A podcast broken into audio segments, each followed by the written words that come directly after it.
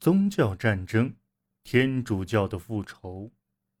法国的第一次宗教战争在经历一年毫无意义的对战后宣告结束，和解前景一片大好。乐观的凯瑟琳于一五六零年颁布了《昂布瓦斯合约》，允诺给予胡格诺派一定程度的信仰自由，随即开始了为时两年的全国游历。已向全国子民介绍年轻的新王查理九世，但在法国许多地方，天主教徒与胡格诺派仍然彼此仇恨，鸡毛蒜皮的小事都能使冲突一触即发，最终战火的苗头自境外再次燃起。阿尔瓦公爵的军队被派往尼德兰，各地的新教徒顿时充满恐惧。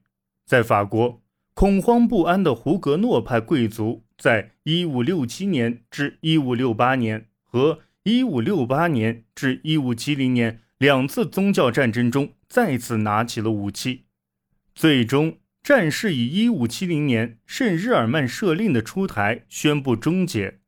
凯瑟琳再次试图组建和平联盟，而这回承载此次重任的是他的女儿查理九世的妹妹。玛格丽特·德瓦卢瓦，玛格丽特将嫁给胡格诺派名义上的领袖，年轻的纳瓦拉的亨利，及后来亨利四世，用婚姻缔结和平，但各种密谋再次搅黄了这份好意。荷兰加尔文教派的抗争得到了许多法国胡格诺派教徒的坚定支持。其中包括他们最出色的领袖，海军上将加斯帕尔·德·科利尼。他敦促查理九世在尼德兰局势中表示出对新教的支持，这令天主教徒在恐慌中退却。而凯瑟琳则十分警惕科利尼对年轻的查理九世所施加的影响。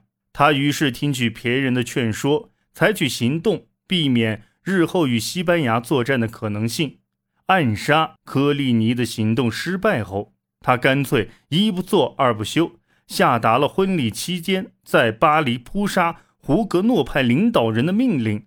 这一扑杀令得到了巴黎狂热天主教徒们的热烈拥护，演变成了不分青红皂白的大屠杀，成千上万的胡格诺派教徒血染巴黎。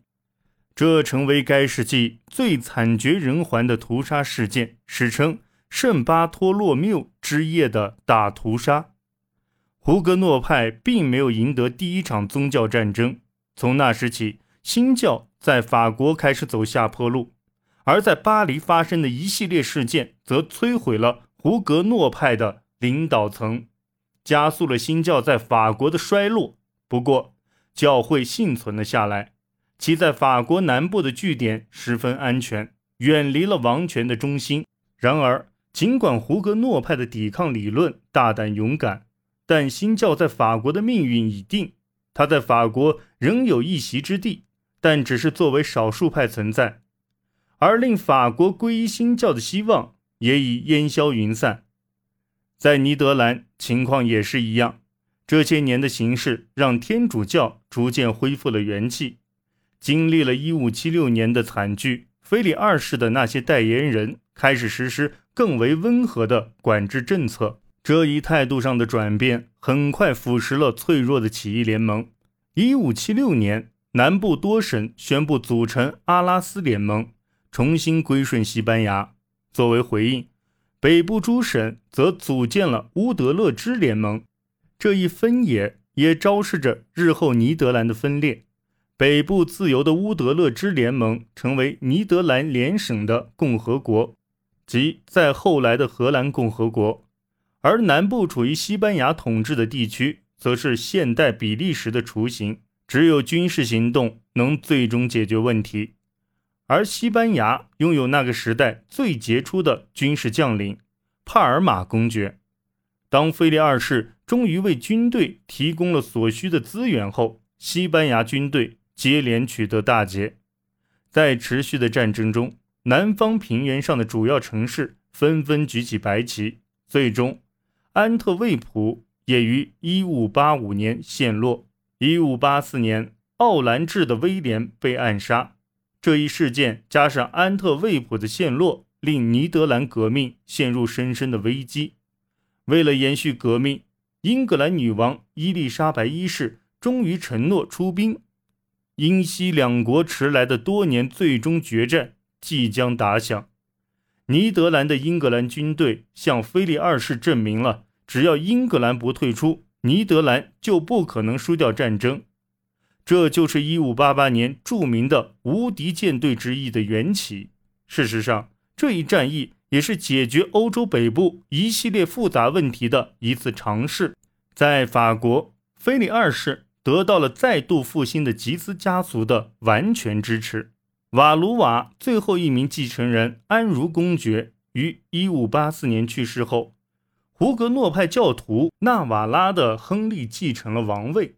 这招致了吉斯家族的敌意，他们决定团结起来加以对抗。而在尼德兰，帕尔马公爵则奉命积极备战，以便率领他身经百战的精锐部队对抗英格兰。菲利二世的战术布局堪称野心勃勃，但结果却一败涂地。无敌舰队被英国的炮舰和恶劣的天气打败。菲利二世的战术布局顷刻间便摇摇欲坠。在法国，亨利三世决定趁此机会最后一搏，脱离强大的吉斯家族的控制。一五八八年十二月，他传唤吉斯公爵及其担任欧基主教的弟弟，然后将他们暗杀。而亨利本人则被一名激进复仇的天主教联盟的成员谋杀。就这样。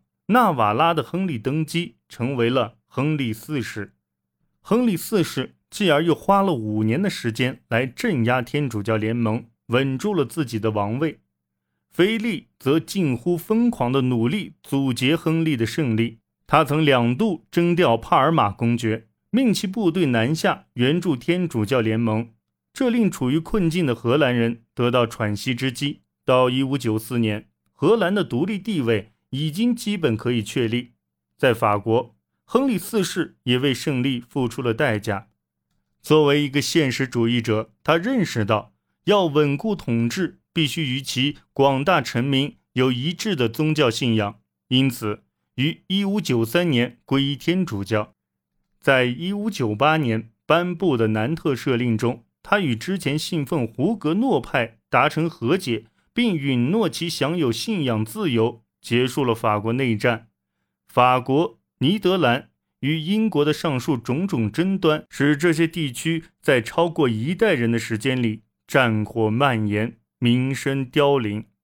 但同时也有力地划定了西欧在接下来三个世纪中的宗教版图。